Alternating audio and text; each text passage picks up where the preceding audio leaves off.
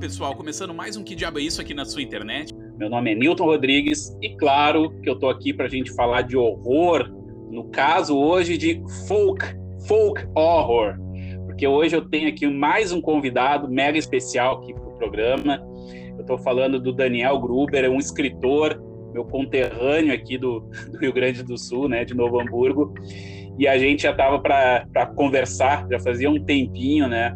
E sempre essa questão de agenda, daí o neném tá chorando, daí não pode falar agora, espera um pouquinho mais. Mas finalmente estamos aqui com o Daniel para a gente conversar nessa tarde chuvosa, bem no clima gótico aqui de Porto Alegre. Tudo bem, Daniel? Bem-vindo ao programa, cara. Tudo bem, uh, obrigado pelo convite. É, é uma alegria muito grande estar participando aqui né, do, do, do, podcast, que é um, que é um podcast que eu, que eu sempre escutei, que eu curto muito. E muito engraçado que uh, realmente a gente primeiro não conseguiu né de noite porque os dois estão com, com um bebê pequeno então uhum. tem aquela coisa da tem aquela coisa da função de noite né uhum. então uh, agora estamos nessa tarde aqui chuvosa e muito fria aqui no Rio Grande do Sul né então é. acho que está bem propício para a conversa né ah, tá no clima né eu, eu, eu tô me sentindo assim ó meio Mary Shelley naquele desafio lá para conversando sobre terror e criar uma um romance sabe é verdade. Cara, e mas assim, então já avisando para todo mundo, se começar um chorinho de nenê aí de ambos os lados, por favor, relevem que, que é vida real, né? A quarentena é isso que é isso que tá acontecendo mesmo, né? Cara, uh, antes de mais nada, Daniel, eu queria que tu te apresentasse aí para o pessoal. Claro que a gente já se conhece, acompanha o teu trabalho, já li o teu livro, que a gente vai conversar hoje bastante sobre ele mas queria que tu te apresentasse aí uh, um pouquinho da tua história, como é que tu começou aí na escrita e o espaço é teu. Então tá. Uh, bom, meu nome é Daniel Gruber, né? Eu, eu já escrevo faz um bom tempo e eu comecei a publicar em 2017. Meu primeiro livro é, se chama O Jardim das Hespérides e é um livro de contos, né? Aliás, meus dois primeiros livros são livros de contos e, e, a princípio, assim, eles não, não são livros de horror, né? Apesar de, claro, a influência que a gente carrega com a gente não tem como escapar. Então, um ou outro conto lá vai ter algum elemento, né? Mas a princípio não eram uh, contos de horror, eram, eram contos bem literários mesmo, né? Eu eu estava quando eu publiquei esses livros eu estava fazendo doutorado em escrita criativa ali na PUC né? Então eu estava muito influenciado por essas discussões literárias sobre a forma literária né? Sobre a forma do conto e tudo mais. E mas, mas assim eu sempre carreguei comigo essa essa paixão pelo terror né? Que eu trago lá desde, desde a adolescência e aí, então, durante o doutorado em escrita criativa, é, essa paixão voltou assim fulminante né em mim uh, porque eu, eu, eu, trabalhei com um romance que era que seria minha tese de doutorado e esse romance ele era um, um suspense histórico né com elementos de horror e, e, nesse, e nesse processo na pesquisa né da na pesquisa acadêmica da tese eu, eu, eu pesquisei tanto sobre a bruxaria histórica que é o tema desse desse romance, uh, quanto a própria escrita do horror, né? Então ali, então ali eu, eu, eu percebi que, que eu gostava muito uh, daquele desse gênero, né? E decidi mergulhar de cabeça. E aí então eu terminei o doutorado, ter, eh, terminei de escrever esse livro que ainda está inédito, né? E uh, ano passado, então quando começou a pandemia, eu estava trancado em casa com um bebê pequeno, né? Enfim. E aí surgiu a ideia de escrever uma nova história, porque eu já tinha pesquisado muito sobre a bruxaria, né? Uh, para o meu trabalho. E, e, sobrou algum material, assim, sobrou ideias, digamos assim, que eu não aproveitei naquela história. Então aquilo ficou martelando na minha cabeça, né? E aí então começou a, a surgir uma nova história na minha cabeça e eu fui lá e, e comecei a escrever. E, eu, e foi o, o, livro que eu escrevi mais rápido, assim, né? Eu escrevi em torno de três meses. Os outros, os outros, é, os outros livros eu, eu levei em torno de dois anos para escrever, né? Então foi, foi meio que uma inspiração, assim, foi uma coisa fulminante, né? Eu sentei e escrevi. E aí esse livro é esse livro é a Floresta, né? E Sim. Que primeiro então eu, eu era para ser muito uh, despretensioso, né? Eu ia lançar só no formato digital, assim, porque eu meio que, que porque, porque eu vinha de um de um de uma carreira assim bem literária, uh, bem inserido no meio literário aqui do, do, Rio Grande do Sul. Eu não eu não eu não participava assim do, do, do meio do horror, entende? E, e aí nessa época, então, uh, eu comecei a, a, entrar nos grupos, a conhecer pessoas, a conhecer outros autores de horror, e aí eu fui me inserindo nesse universo da, da literatura de horror. E, e aí e aí, então, quando eu lancei a Floresta em e-book, assim, foi, foi muito foi muito despretensioso, né? Uh, acabou que deu muito certo, as pessoas gostaram muito e eu acredito que seja porque ele porque ele é ele é ele aproveita esse tema que tá em, que agora está em evidência que é o folk horror, né? E, e, e, eu mesmo escrevi essa história porque eu sentia essa demanda, eu sentia que faltava histórias com esse com essa atmosfera ambientadas no Brasil, né? E eu pois acho é, que cara. inclusive né? é, é, é, isso que eu queria começar te perguntando assim, porque quando eu li o, o e-book na, na, época, né? Acho, cara, é, é, muito curioso. Primeiro, assim, né? Te dar os parabéns porque assim dessa jornada do e-book, né? Da versão digital para esse kit que tu me mandou aqui, sensacional, foi muito rápido, né? Geralmente é um, é um, é um passinho de, de, formiguinha, assim, até chegar, até os autores realmente conseguirem materializar o livro, né? E no teu uhum. caso foi, foi mega rápido, assim, né? Então isso já é um, um, realmente muito foda. Mas isso que eu queria, essa parte aí do final que tu estava falando, eu queria tocar nisso, que é essa questão aí da, do folk horror no Brasil, né? Uh, o pessoal ele tem ainda um certo, vamos dizer assim, um, preconceito assim com folk horror dentro da produção de gênero nacional, justamente por achar que esse subgênero é uma coisa voltada mais para a Europa, assim, né?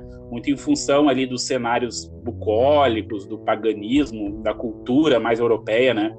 Eu queria saber de ti, assim, como é que tu conseguiu fazer essa mescla do folk horror, né? de manter essas raízes do folk horror já conhece, de horror já mas é, mesclar com a uh, regionalidade. Pois, pois é.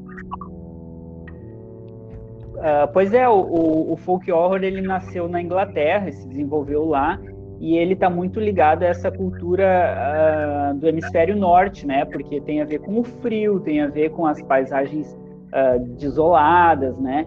Que é uma coisa que aqui no Brasil, tirando aqui no sul, a gente tem pouco, né? Aqui, no, aqui a gente tem calor, a gente tem outro clima, né? E, e, talvez por isso as pessoas achem que o folk horror não se encaixa no Brasil. Eu acho que a gente precisa uh, discutir, né, uh, uh, como seria um folk horror propriamente brasileiro, né? Porque o folk horror ele ele tem essa pegada tanto do elemento rural, né, de se passar no meio rural, quanto de trazer essa questão do, do folclore, do conhecimento popular, né? E claro que a gente tem muito isso no Brasil, e trazer isso de forma para o horror é muito rico, né? Inclusive, eu Sim. acho que tem muitos autores que trabalham muito bem isso, né? Por exemplo, o Márcio Ben. Nossa conexão aqui no Brasil já não é fácil, né? Ainda com chuva aqui em Porto Alegre, pior ainda mais. Mas voltando, Daniel, estava conversando ali, estava falando sobre a questão do folk horror no Brasil, né? De autores que também já trabalham com isso aí. Por favor, pode continuar. É, então, uh, eu ia dizer que no meu caso eu tive uma vantagem, né, por, por morar no sul, porque os, o, aqui no Rio Grande do Sul, pelo menos, a gente tem esse clima uh, mais parecido com a Europa, né? A gente tem frio realmente aqui, né? A gente tem névoa, a gente tem é, uh, esse, essas árvores desfolhadas. Então, quer dizer, nada, nada disso é importado. Tudo isso faz parte do nosso cenário aqui. E claro que eu considero isso uma vantagem quando a gente vai escrever um folk horror. Então eu acho que essa história coube muito bem ao local onde a gente mora, né? Uh, enquanto eu estava escrevendo essa história, eu estava morando ali em Voti, né, que é uma cidadezinha aqui do lado de, de Novo Hamburgo, mas que é já é na, no pé da Serra Gaúcha e ali é, é um cenário é, muito incrível, assim, né? Em questão de, de clima mesmo, né? Eu acho que remete muito bem a essa essência do folk horror. Perfeito, cara. Eu, inclusive, eu ia te perguntar isso, porque que tem uma coisa que tu comenta ali na, na orelha do livro ali, que o horror surgiu na tua vida como uma forma de exorcizar teus demônios da infância, né? Aí eu comecei a lembrar de um, de um negócio aqui, um caso pessoal, assim, que eu quando eu era criança eu morei em Gramado, aqui no Rio Grande do uhum. Sul, né? Uma, uma cidade serrana aqui do Rio Grande do Sul. E eu lembro da, que a cidade era, enfim, né, não era tão uh, turística assim como é hoje, uma cidade cara, e era extremamente folk horror, assim. E isso me marcou de tal forma, assim, de, de despertar o imaginário, de, de, me tornar uma pessoa um pouco mais criativa, enfim. Tu acha que na hora de escrever, principalmente aí um horror, tu tá inserido dentro de um ambiente, tu fazer realmente esse mergulho dentro de um universo, seja viajando, ajuda a, a, a despertar a criatividade ou o teu processo é um pouco diferente, já tem a ideia, já sai tocando? Como é que funciona isso para ti, cara?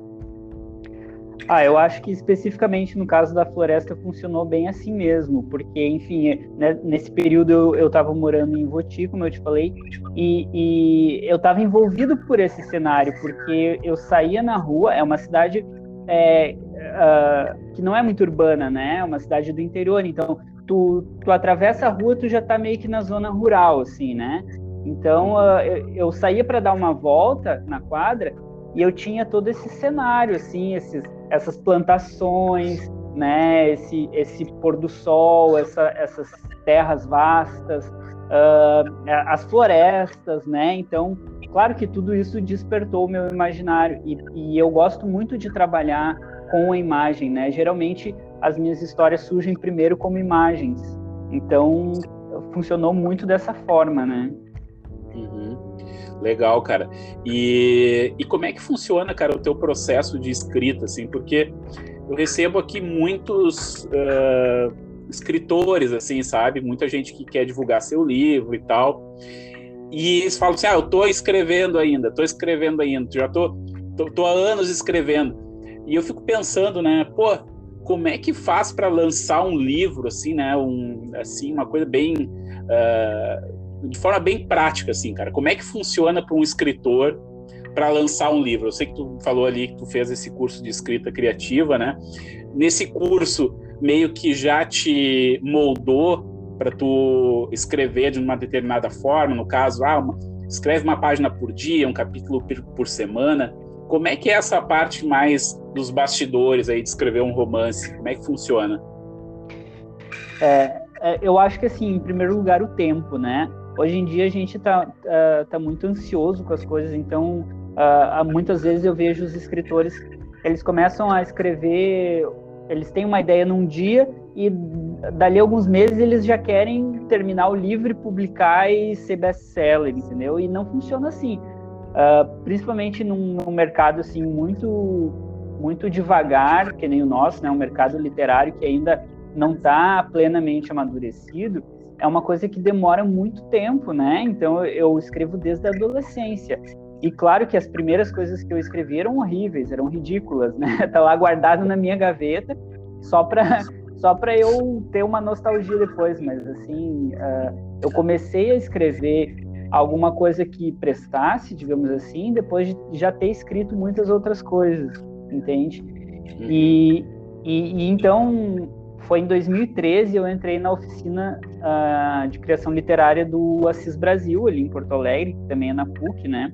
Então foi ele que me incentivou a depois fazer o, o doutorado em escrita criativa. E ali, e ali então a, a gente aprendeu a racionalizar a nossa escrita. Não é que não é que tu vai aprender a escrever, né? Porque uh, escrever depende muito de talento, de, de, de dedicação, de leitura, né? Então não tem como escrever, não tem como a, a, ensinar alguém a escrever bem. Mas a, as oficinas de escrita elas podem ajudar a exercitar, né, a escrita, obviamente, e a e a ter uma consciência maior sobre, sobre como a gente escreve, sobre como a gente escreve, né? Sobre as técnicas literárias, quais eu posso usar, quais eu, quais eu não, não preciso usar, entende? A gente Sim. tem mais ferramentas para poder trabalhar. E eu acho que, que é um processo é um processo longo que, que, que precisa, em primeiro lugar, ter muita leitura, muita leitura constante, né? Uh, muito treino, muita prática e muito estudo com relação à técnica, né? Então, falando sobre o meu, o meu processo uh, especificamente de escrita, normalmente surge uma ideia na minha cabeça, eu vou lá e escrevo um, um pouco, assim, uh, uh, algo como três, quatro páginas, para ver se aquela ideia flui. E se ela flui, eu vou conseguir escrever ela de boas, assim, esse, esse primeiro, digamos, esse primeiro capítulo, né, ou esse primeiro trecho. E aí eu deixo ali guardado de molho para ver se aquilo vai dar frutos se eu fico com vontade de continuar aquilo, se eu tenho mais ideias, aí eu sei que aquilo lá presta para alguma coisa, que lá vai dar em alguma coisa. Aí eu começo a desenvolver um planejamento, né? Para onde que vai se desenvolver essa história, quais são seus pontos principais. E aí vai, e aí é uma questão de trabalho, né? Questão de sentar todo dia na frente do computador e escrever um pouco. E, e esse processo, porque o Stephen King naquele livro, acho que é, sobre a escrita, né? ele, ele comenta que, no mínimo, tu tem que te forçar a escrever uma página por dia que seja, nem que a, a página seja uma merda, né? Mas é uma questão do, do, do método, do processo em si, para tu deixar aquelas ideias fluindo. Tu meio que te apega, assim, a algum tipo de método, ou amanhã, por exemplo, se não tiver ideia, beleza, relaxa e volta depois de amanhã para escrever tu, tu te apega um pouco a esses, a, a esses métodos ou não? É, bom, depende, assim, porque a maioria, do, a maioria dos meus livros eu não, eu, não, eu não tinha uma cobrança, assim, de terminar, né? A não ser a minha própria, que, que já é bastante, né?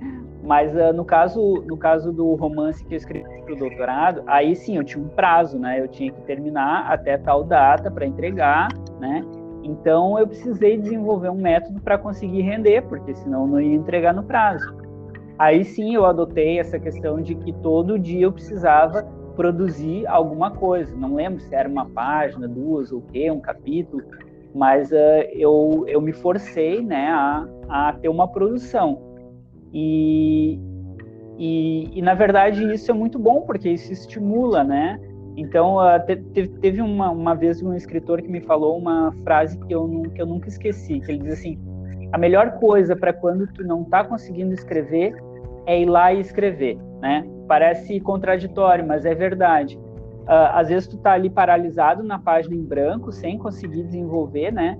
Aí tu, tu para aquilo, vai lá escrever outra coisa, ou vai lá escrever um outro trecho do livro, e, e automaticamente pelo simples ato mecânico de tu escrever, as coisas vão começar a fluir e a ideia vai vir, entendeu? Então funciona muito bem esse método.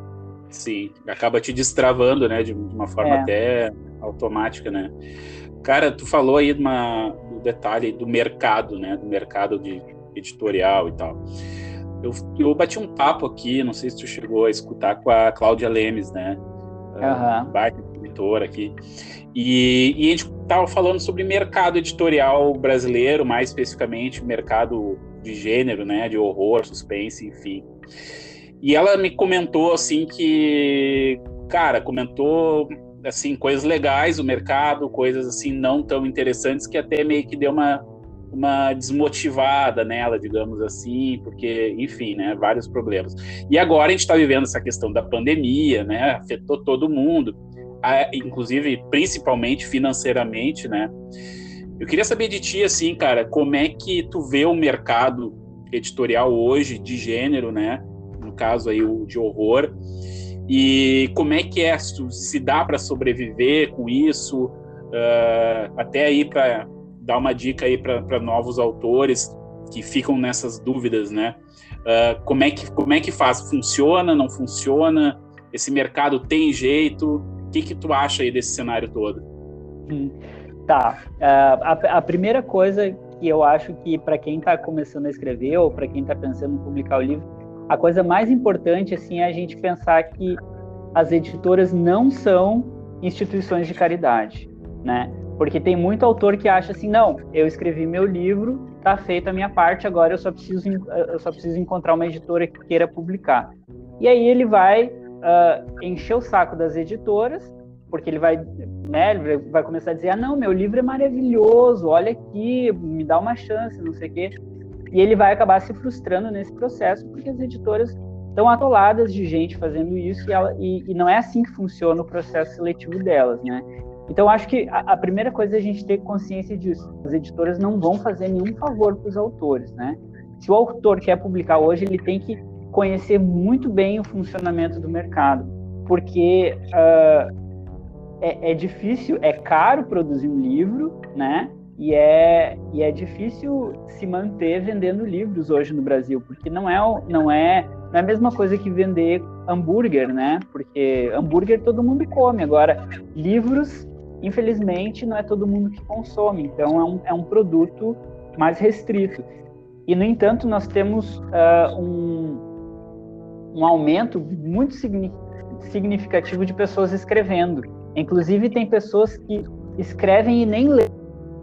Uh, a gente atuando no, na, no curso de escrita criativa, a gente vê que surgem muitas, muitas pessoas, principalmente nessas plataformas de autopublicação, que tem esse perfil, elas nem leem, né? Elas só querem escrever. Então tem muito mais gente escrevendo do que consumindo livros. E, esse é um problema que, que vai uh, afetar uh, o, o, escritor que não estiver preparado para entender isso, né? Então, então hoje no Brasil a gente tem as editoras grandes que trabalham com livros que, que vão ter que vender grandes quantidades, né? E as editoras menores que vão trabalhar com tiragens menores e que na maioria das vezes vão cobrar uma coparticipação do autor, né? O, o, autor vai ter que pagar mesmo que ele mesmo que ele recupere depois esse dinheiro, mas ele vai ter que investir uma parte para conseguir publicar, porque essas editoras pequenas elas não dão conta, né, de, de botar tantos livros no mercado uh, com tirando dinheiro do próprio bolso, porque sempre fica apertado, né? Eu falo isso uh, uh, porque eu também fiz um curso de edição de livros, né? E, e, eu montei minha própria editora. Isso foi lá quando eu, quando eu fui publicar meu primeiro livro, em 2017. Eu, obviamente, segui todos aqueles passos do escritor que está começando, fui procurar todas as editoras, né? Recebi um monte de não. Algumas até aceitaram publicar o livro, mas nessa nesse esquema assim de, de ter que pagar e tal eu pensei, então, então se eu vou ter que pagar, eu vou fazer o livro por conta própria, né? Porque eu tinha essa, eu tinha essa vantagem também de, de, de trabalhar com, com, com design gráfico, né? Eu sou formado em jornalismo, então eu venho da comunicação, assim, já trabalhei com publicidade e tal. Então, como eu tinha essa parte, eu pensei assim, não, eu posso fazer o meu próprio livro, né? E aí uh, eu fiz o, o, o, projeto de financiamento daquele livro e fiz todo ele sozinho. E como eu vi que deu certo, eu comecei a, a, a tornar aquele selo que eu criei para ele uma editora. E agora eu estou publicando outros escritores além de mim também, né? Pela minha editora, que é o Grifo. Tá, que legal, cara. E eu acho que esse movimento que tu fez também de criar esse essa entrega, né? Eu, inclusive no vídeo que eu gravei ali do, do Que Diabo é Isso, eu, eu falei sobre isso, da entrega do material, né? E isso é uma coisa que, que o mercado está se transformando, não só o mercado editorial, mas como o mercado aí musical também. Inclusive, grandes nomes aí do entretenimento já estão fazendo esses movimentos de não entregar só um simples produto, como era há uns 10, 15, 20 anos atrás, mas entregando uma experiência mesmo para o seu cliente, entre aspas, né? Então, entregar mais que um livro, tu entregar uma sacola, uma camiseta, né? Uh, enfim, um pôster, alguma coisa, já é aí um sinal que é preciso pensar fora da caixa até para driblar, né? Esse, esse momento que a gente está vivendo e se fazer um pouco aparecer, né? Dentro dessa seara aí de, de lançamentos e tal, de pessoas querendo aparecer aí no mercado também, né? Sim, é.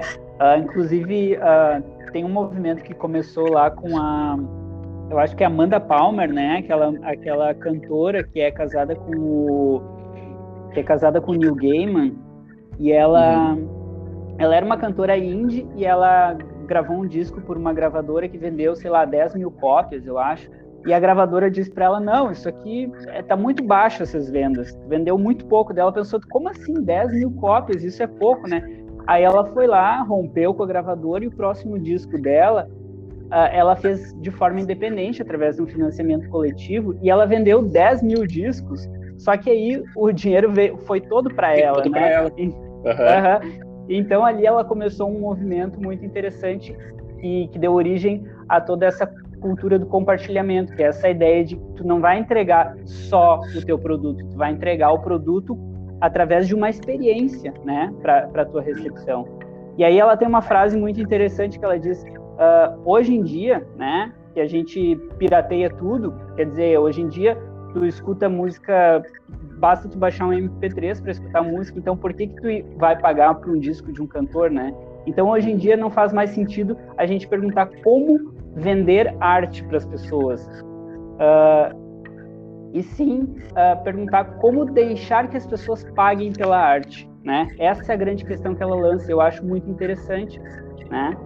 Porque uh, no mundo onde, onde tu tem acesso a tudo muito fácil, uh, o que que tu pode oferecer de diferencial, né? Então eu penso que uh, quando eu decidi fazer a versão física da floresta, eu queria que não fosse só a versão física, só para compensar o, o livro que para quem não tinha e-book. Não, eu queria que mesmo aqueles que já tinham e-book que tivessem uma nova experiência né, com o livro. E aí eu pensei todo esse projeto com o livro, com, com a camiseta, com as artes tudo mais.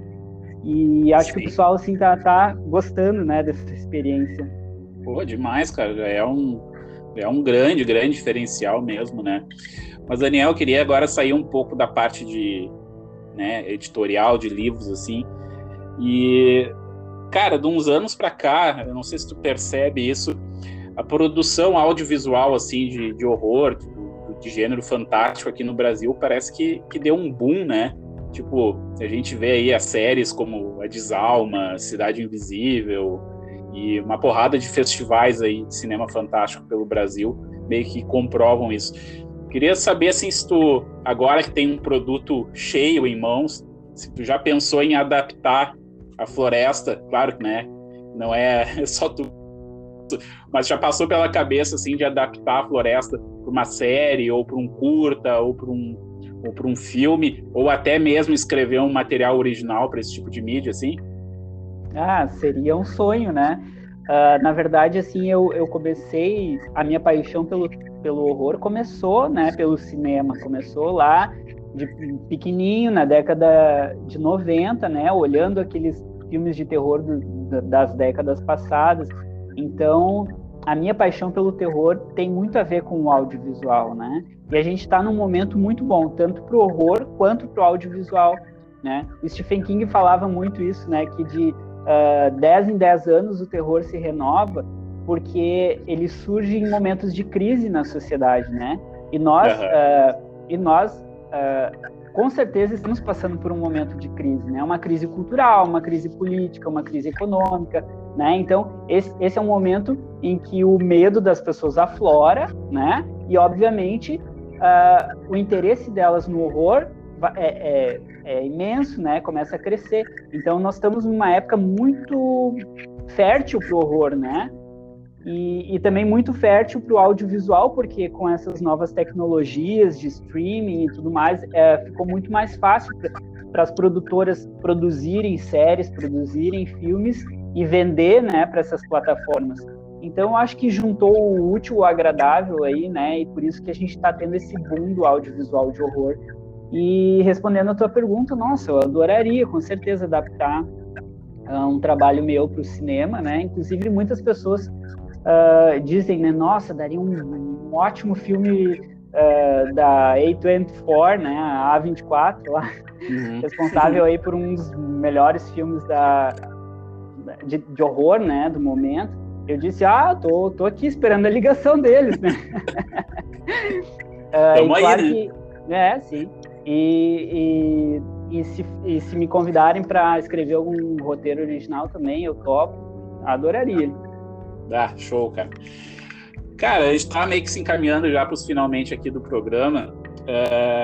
Eu, tu me mandou dois kits aqui, né? Um, claro, que é para mim, já tá aqui guardado já, todo carinho, e um outro aqui para a gente sortear para audiência. Mas sabe o que eu tava pensando, cara? Eu tava pensando em fazer uma coisa diferente. Vamos ver o que, que tu acha. Em vez de a gente fazer um sorteio, a gente fazer um concurso cultural aí. Hum, gostei. Lançar uma, lançar uma pergunta aqui, depois a gente faz aqui o post direitinho. E, e como a gente está falando com um escritor, eu pensei em, em, selecionar umas cinco respostas e tu selecionar, escolher a mais criativa delas. O que, que tu acha? Ah, pode ser, eu topo. E aí eu pensei a pergunta ser aquela que está na contracapa do livro. O que que você faria? O que você faria? O que você? O que faria você uh, dar? O que você? Como é que é? Peraí, o que você seria capaz de? Per...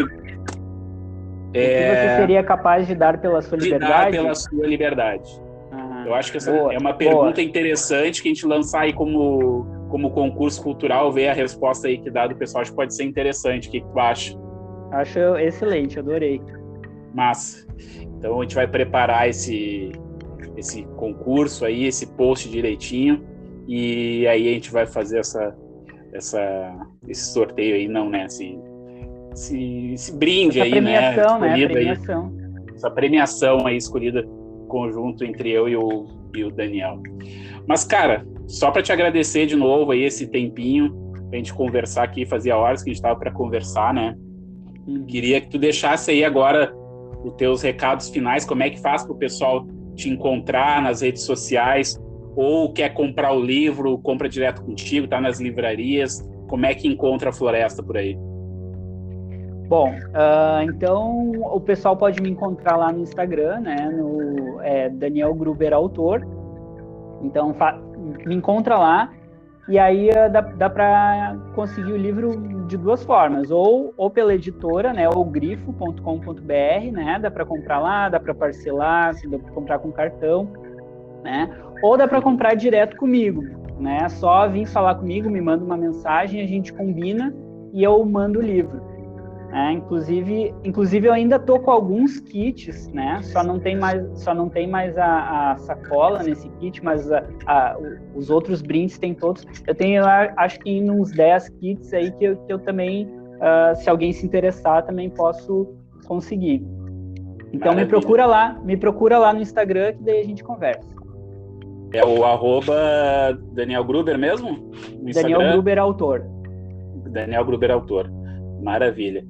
Cara, muito obrigado pela tua presença aqui. E qualquer coisa que tu tiver aí de lançamento, de novidades, pode contar com a gente, viu? Então tá, eu que agradeço pelo convite, agradeço uh, por, pelo teu empenho em fazer esse podcast, esse canal aí, uh, sempre trazendo conteúdo muito interessante, muito relevante, né? E para quem gosta de horror de verdade, para quem gosta de horror inteligente, né, principalmente, então uh, fico muito feliz, muito honrado de participar aí do, do programa, tá? Valeu, cara, eu que agradeço. Valeu então, Daniel. Até uma próxima. Até mais. Viu, galera? Então, esse papo aí mega a fuder com o nosso amigo Daniel Gruber aqui. Então, sigam o Daniel, né? Peçam o livro, vão atrás da floresta e vocês não vão se arrepender. O romance realmente é muito, muito bom. Beleza, galerinha? Então era isso essa semana. Não esqueçam de seguir a gente lá no Instagram, arroba que diabo é isso, né? Só a letra Q, isso sem acento, sem nada. Quando vê o nosso amiguinho Redfield lá, só dá um follow, beleza? Então até semana que vem, ótimos filmes e boas leituras, no caso a Floresta. Tchau, tchau.